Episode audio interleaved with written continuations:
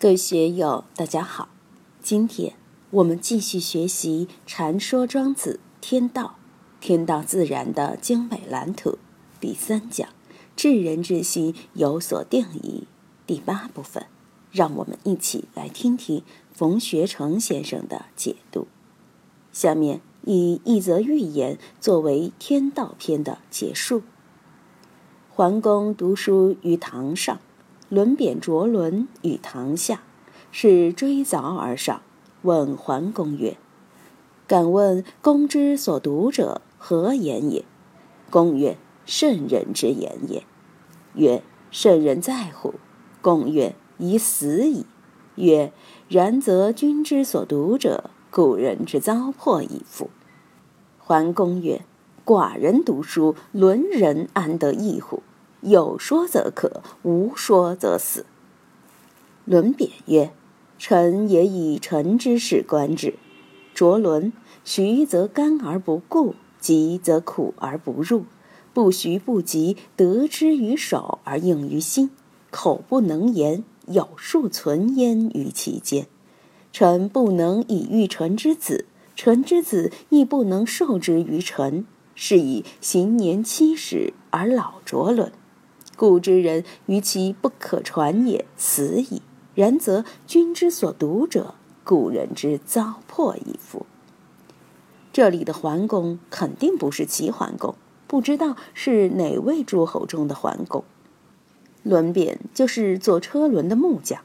看来这个诸侯国也不大。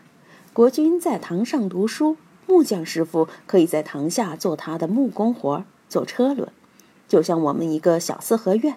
老爷在堂屋里读书，木工在天井里做活路。过了一会儿，这个木匠把工具放到一边，上堂来问桓公：“敢问公之所读者何言也？”看来春秋时的社会还是很民主的。一个国家的领导人在书房读书，下面的工人可以登堂入室，还敢去质问领导：“你读的是什么书？”这个领导同志也很平易近人，说：“我读的是圣人之书。”木匠又问：“圣人在乎？”桓公说：“已死矣。不管是尧舜汤武周公，都已过世，圣人已死矣。”接着木匠说道：“既然这些圣人都死了，那你读的就是糟粕了。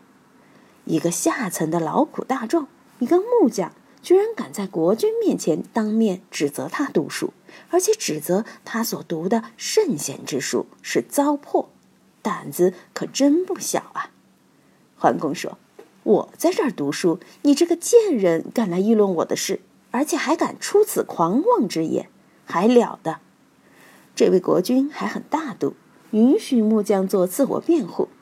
如果你说得出有道理，则饶你不死；否则，你就临死吧。如果遇到后世的专制皇帝，这位轮扁早就死于大不敬了。于是轮扁就自辩了。木匠说：“那我就以我这个木匠做车轮之事来说说。着轮，徐则干而不固。古代的马车轮子都是木头做的，徐动作迟缓，干力度不够，斧头就杀不进去，固牢固。”不管用斧子也好，锉子也好，用力过于徐缓，就达不到牢固的效果。急则苦而不入，急用力猛了，准心就不准；苦失误了，不入也拿不到效果。猛一刀下去，力偏了也不行。真正善于做事情的，都是不徐不急，得之于手而应之于心。徐老师打太极拳。比如说这一招，你让他用语言来解，就会很费力。他尽量想说清楚，很细很细的说清楚，但是他总觉得没有说清楚，说了很多也未必真正说清楚了，听的人就更是恍兮惚兮。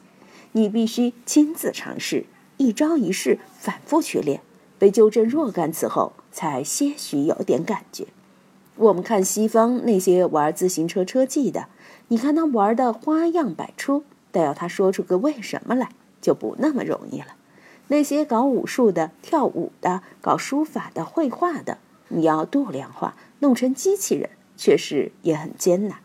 技术性、艺术性的东西没法说，要经过若干年的苦练，才能得之于手而用之于心。自己练熟了，感觉就出来了。很多人做得出来，说不出来；即使能够说，也说不到位。很多事情的确是不能说，没法说；即使说，也说不到位，不可能准确地表述清楚。口不能言，有数存焉于其间。虽然说不清楚。但又确实有感觉存在我心里边。臣不能以喻臣之子，臣之子亦不能受之于臣。我想把这个感觉、这个经验、这个手艺传给我儿子，但传不到位，因为没法说。我儿子也不会因为我几句话就搞明白了。这确实需要几十年的功夫去慢慢摸索、感觉，最后才能够到位。由于我这个本事传不下去，所以我都七十岁了，这个手艺都还非我不可。车轮做到我这么好的还找不到，我还不能退休，找不到传人呐。故之人与其不可传也死矣。然则君之所读者，古人之糟粕矣夫。古代圣人都已死了，他们的法，他们管理天下的那套东西不可传。就是写了书出来也不可传，而且人都死了。主上你读的书，就算是圣人之书，也都是糟粕。真正的圣人之道、圣人之意，你是搞不懂的。学道是这样，学佛也是这样，参禅更是这样。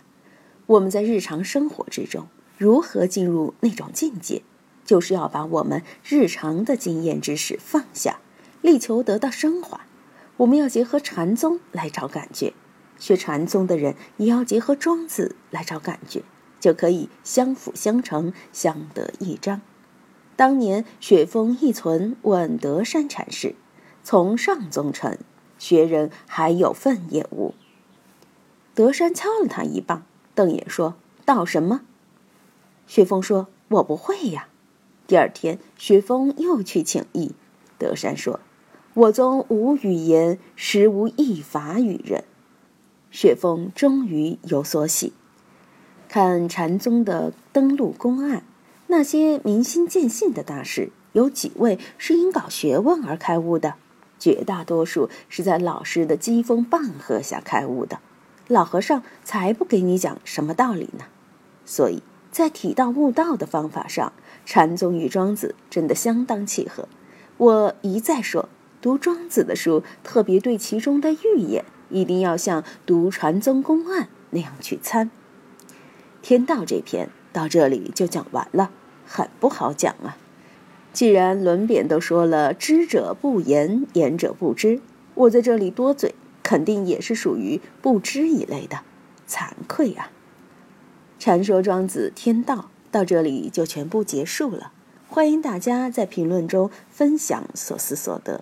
各位也可以通过我的另一个专辑《庄子原文三十三篇朗读》通听原文。我是万万，我在成都龙江书院为您读书。